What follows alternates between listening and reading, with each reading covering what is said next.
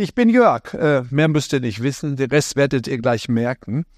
Ähm, pack mal die erste Folie her. Könnt ihr das sehen? Das war 2011, 60 Kilometer nördlich von Rio de Janeiro. Da kam eine Schlammlawine, 100 km/h, alles weg. Nur diese Kirche stand noch.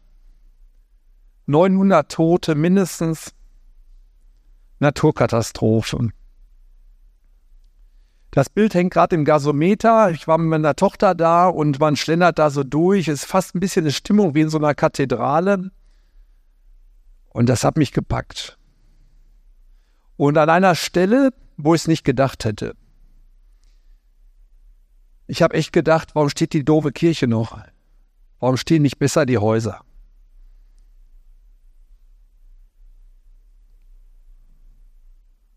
Fester Grund. Ja, fällt uns so ein, ist so ein Wort. Vielleicht aber auch ein Spruch, na? Ja, die Menschen dort, die haben nichts mehr die sind jetzt gezwungen, in dieser Kirche zusammenzukommen, vielleicht völlig verschiedener Weltanschauung. Sie können da zusammen vielleicht Matratzenlager machen, müssen alles zusammen da machen, auch die Dinge, die riechen. Vielleicht zig Wochen sind alle total traumatisiert, hoffnungslos, es ist alles weg. Aber warum steht die scheiß Kirche noch? Ich meine, guck doch mal auf unsere Gesellschaft. Wir sind von Katastrophen umgeben, irgendwie beschäftigt uns das doch alle. Wir können die aufzählen und finden gar kein Ende. Aber die Menschen um uns herum, und ich bin manchmal auch so drauf, würden vielleicht sagen, naja, die Kirche, die kann als erste weg.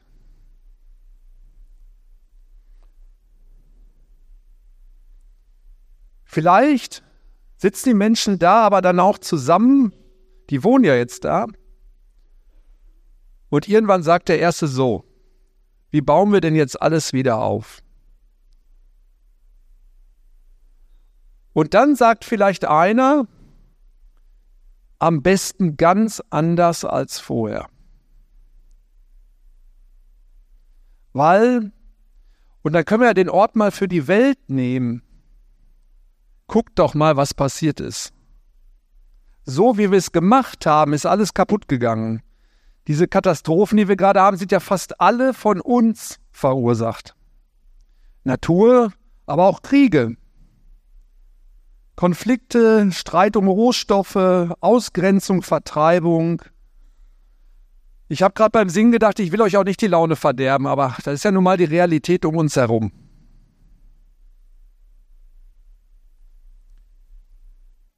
Wie sollen wir das alles wieder aufbauen und vielleicht ganz anders? Ich habe mich jetzt tatsächlich eine Woche mindestens richtig tief in die Bergpredigt reingelesen und dann auch mal was anderes zur Hand, Kommentare. Und dann geht es immer drum, meint Jesus das so radikal, wie er es da gesagt hat, oder müssen wir da schon wieder Abstriche machen? Ne? Er sagt zum Beispiel an einer Stelle, richtet nicht. Lasst das. Ne? Also vielleicht habt ihr das gedacht, also ich bin der Einzige hier im hellblauen T-Shirt. Ne?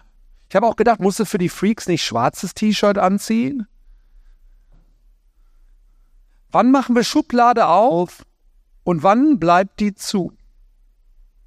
Hat Jesus das wirklich so radikal gedacht? wie es überall in der Bergpredigt steht. Die Bergpredigt könnte man ja auch alleine als Bibel nehmen, wird reichen. In der Bergpredigt sagt Jesus, wie bauen wir die Welt wirklich neu? Und dann kamen wieder welche und haben gesagt, ja, jedoch nicht da, später, wenn wir tot sind, in der Ewigkeit, beim Vater. Nee, hier. Und dafür ist er ans Kreuz gegangen weil der es so radikal gemeint und gelebt hat. Und dann habe ich auch gerade beim Singen gedacht, naja, hier laufen welche rum, von denen weiß ich, die leben ihren Glauben deutlich radikaler als ich. Und dann war ich schon wieder so klein.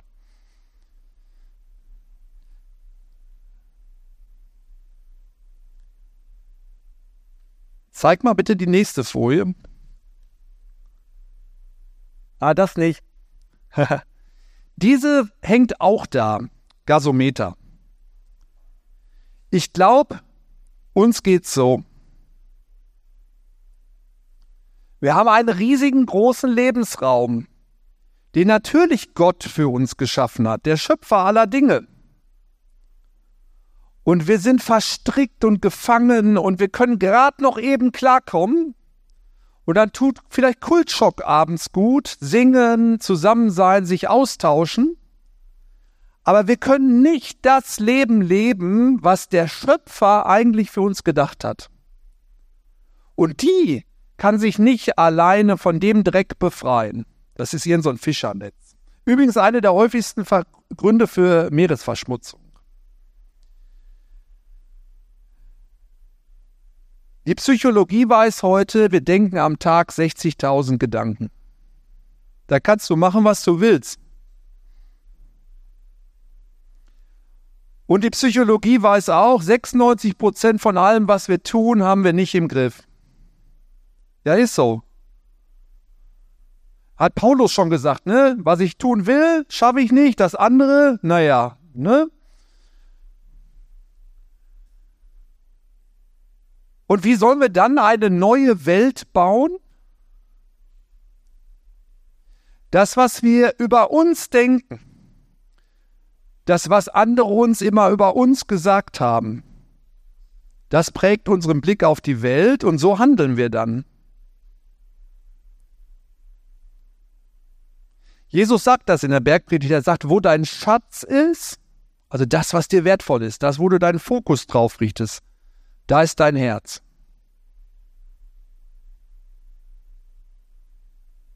Sind wir überhaupt dazu in der Lage, wenn wir jetzt uns mal in das erste Bild versetzen, wir sitzen in der Kirche auf der Isomatte, vielleicht haben wir noch eine aus dem Dreck gezogen. Und jetzt überlegen wir, ob wir dem Ort, diese Welt, nicht ganz anders aufbauen müssen. Müssen. Wir sind von Katastrophen umgeben und die Mutter aller Katastrophen, der Klimawandel, der kommt auf uns zu. Wir leben ja hier noch im besten Teil der Welt. Und alle, die jetzt schon draufgehen, gehen ja auch wegen uns drauf.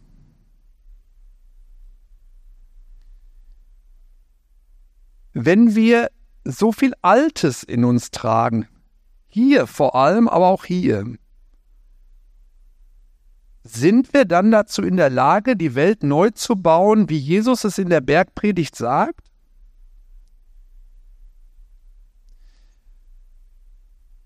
Ich glaube, die Lösungen sind alle schon da und wir haben jetzt 2000 Jahre Christenheit verbraten. Und vieles von dem noch gar nicht gesehen. Ich gebe euch da mal Beispiele für.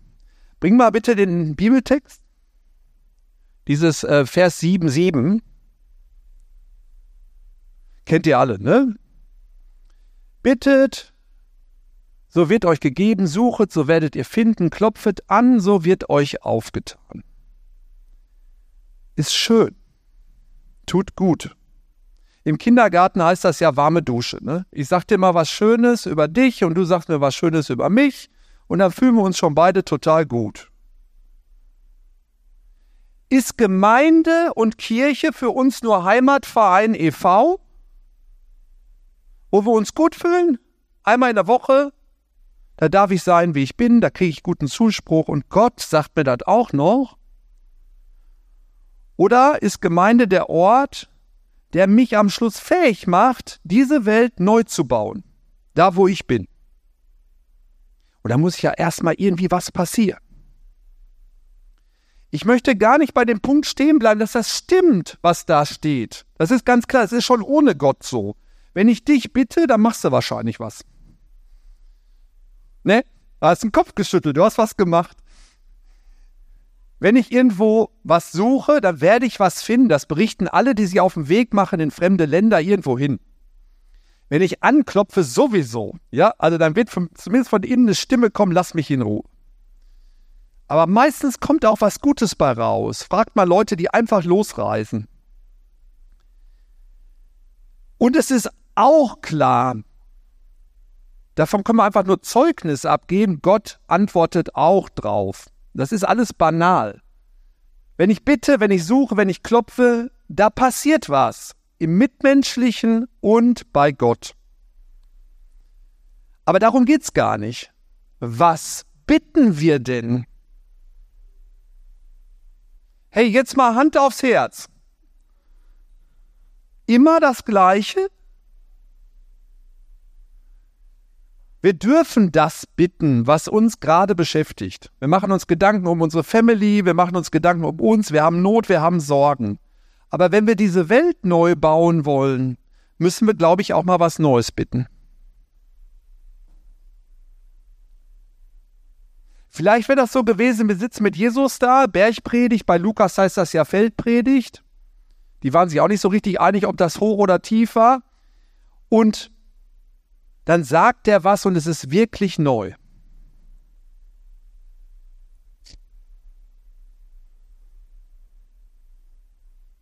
Gib mal den nächsten. Das ist ein Spruch. Ich habe mal die dazwischen ausgelassen, weil die wir wiederholen nur das erste so. Dieser Spruch hat so viel Unheil angerichtet, dieser Vers aus der Schrift, Protestanten aus dem 19. Jahrhundert haben sich da so dran abgearbeitet, von wegen Erbsünde,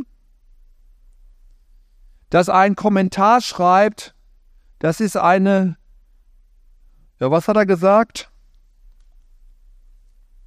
Eine unverzeihliche Geschmacklosigkeit, dass dieser Vers anfängt mit, wenn nun ihr, die ihr böse seid. Und das möchte ich mal als so ein Beispiel nehmen. Wir denken in einer bestimmten Weise, auch im Christsein. Und das macht was mit uns. Was denkst du, wenn ich dir vorlese aus der Schrift? Wenn nun ihr, die ihr böse seid. Also Schwester, Bruder, du darfst sagen, nee, ich bin nicht böse.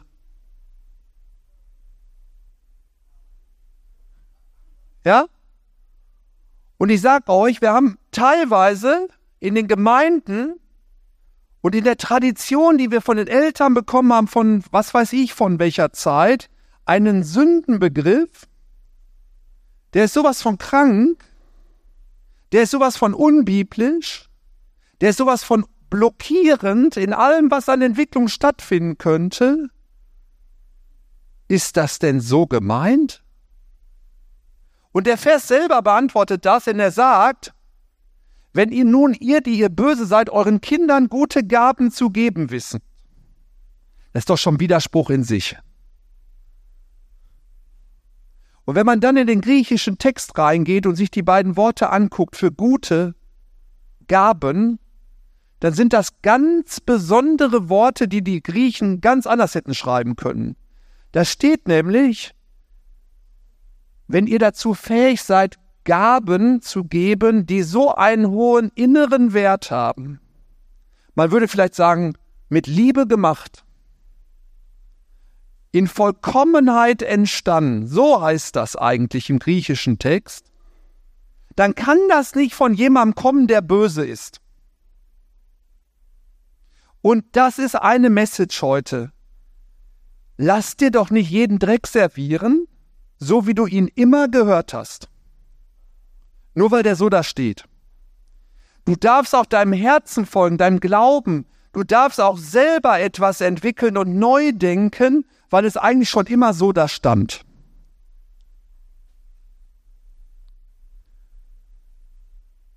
Und natürlich kommt dann Gott dazu. Das steht ja dann im letzten Teil dieses Verses. Aber stopp. Ich sehe an mir, ich sehe an den Menschen um mich herum, an den Gemeinden, an den Geschwistern, so viele, die gleich bei Gott sind. Musste nicht. Der hat dir viel mehr Power gegeben, als du meinst.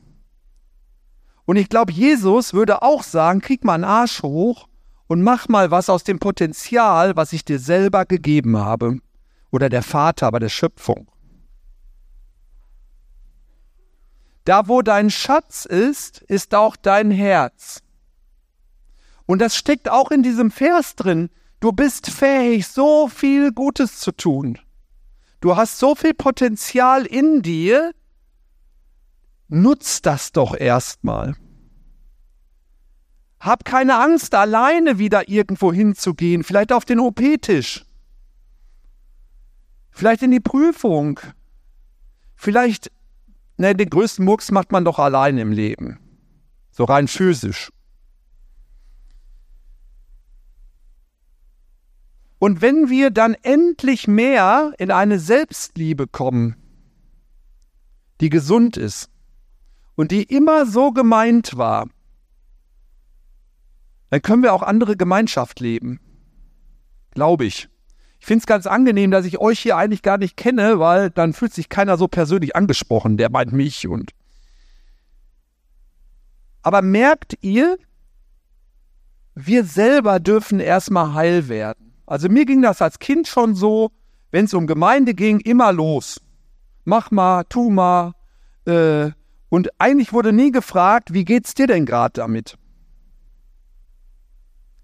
Wir haben uns da zum Teil verrannt. Wir haben uns zum Teil, selbst hier, wo es um gute Dinge geht, in, ja, in solche Muster begeben, die uns blockieren und die uns nicht das Potenzial ausschöpfen lassen, mit dem wir eine neue Welt bauen können. Weil die neue Welt, die ist ja echt heftig, wie Jesus die denkt. Feindesliebe steht in der Bergpredigt. Wie wären wir denn fit seelisch? Wie wären wir denn stark genug, Feinde lieben zu können? Ich habe jetzt mal was rausgepickt. Wie werden wir denn fit genug, uns nicht um unser tägliches Auskommen zu sorgen, wie Jesus es da sagt in der Bergpredigt? Da müssen wir erstmal innerlich sehr gesund und stark werden. Und mit einem verqueren Sündenbegriff und fehlender Selbstliebe, eigentlich geht es ja häufig sogar in Selbstentwertung, kommen wir nicht weiter. Und dann so ein Bibeltext, wenn nun ihr, die ihr böse seid, also ihr müsstet eigentlich alle im Strahl.